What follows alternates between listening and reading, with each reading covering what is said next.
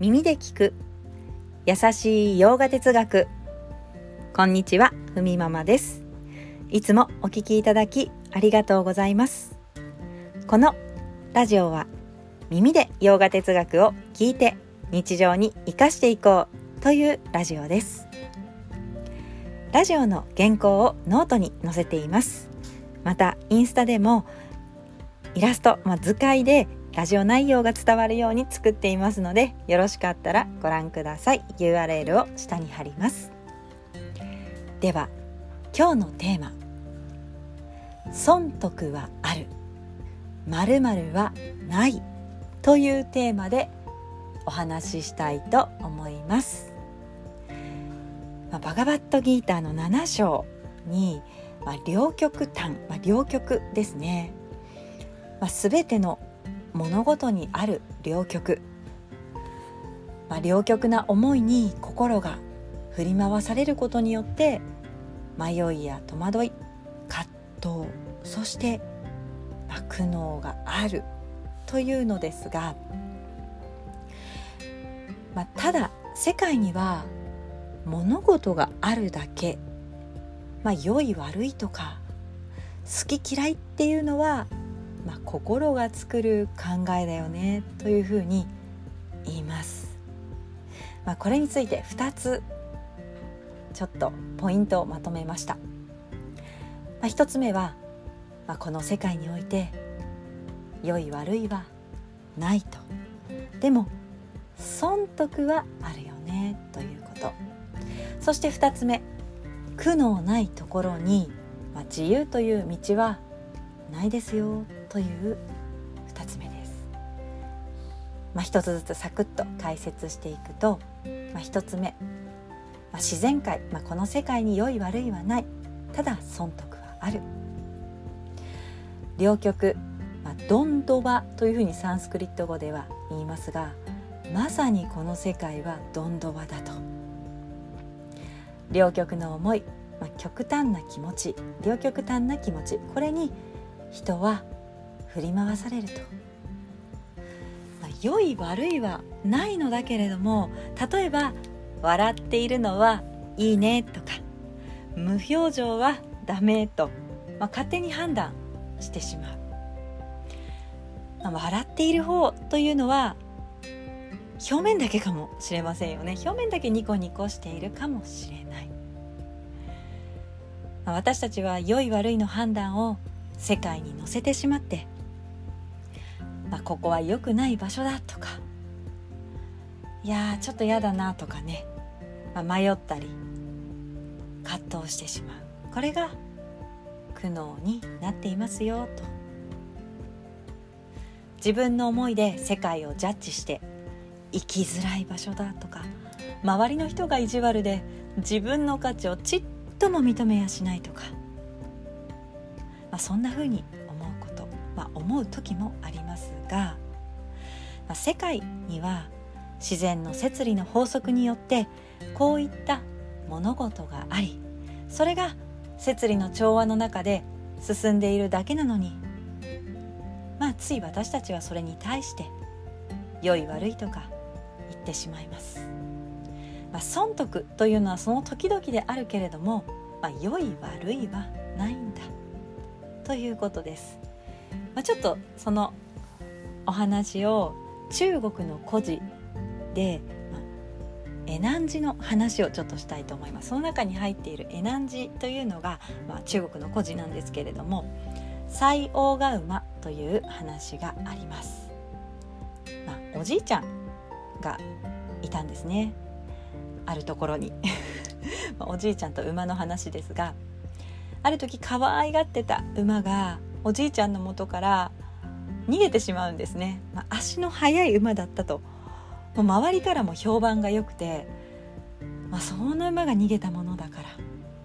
周りも「おじいちゃん残念だったね」って「ちょっと気を落とさないで」というふうに声をかけました、まあ、おじいちゃんは「まあいいか悪いかはわからないんだけどね」といったような様子でまあまあ仕方ないという感じでした。まあ、数日経つとその馬がもっといい馬を連れてまあ、帰ってきたんですね、まあ、白い馬だったと言いますがまあ周りから見たら素晴らしい馬だったので近所の人も「いやよかったですねなんてラッキーなんだ」と「幸運ですね」というふうに声をかけたそうです。でもおじいちゃんはまあそれが良いか悪いかはわ、うん、からないなといった様子で特に、まあ、変わることもなかったと。まあそのうちその連れてきたいい馬に息子が乗ってたんですね。そしたらなんとその息子が馬から落ちて足をまくじいてしまったと。ちょっと立てないような怪我ですね。周りはまた同じように大変でしたねと。近所の人もねおじいちゃんを励ますように声をかけたそうですがいやこれもいいか悪いかはわからないんだと今までと同じように答えたと言います、まあ、しばらくしてその、まあ、町村ですね、まあ、隣との国との戦争が勃発して若い男たちはみんな戦争に駆り出されてしまったと。しかし息子は怪我をしていたため徴兵されずに命拾いできたんですね。しばらくすると戦争も終わって息子は家族と一緒に、まあ、おじいちゃんと共に末永く幸せに暮らした。というお話なんですが、まあ、このことから、まあ、人間は良いこともあれば悪いこともあるけれどもまあいいことも悪いことも そこにあまり気持ちを乗せずにそんな風に過ごしていくことができれば、まあ、私たちはそこに苦悩という気持ちを乗せることがないんだといったようなお話です。まあ、ちょっと長くなりましたが2個目もサクッと解説します。まあ、苦悩ないところに自由という道はない、まあ、先ほどもこう両極端な思いで私たちは判断してしまいがちだけれども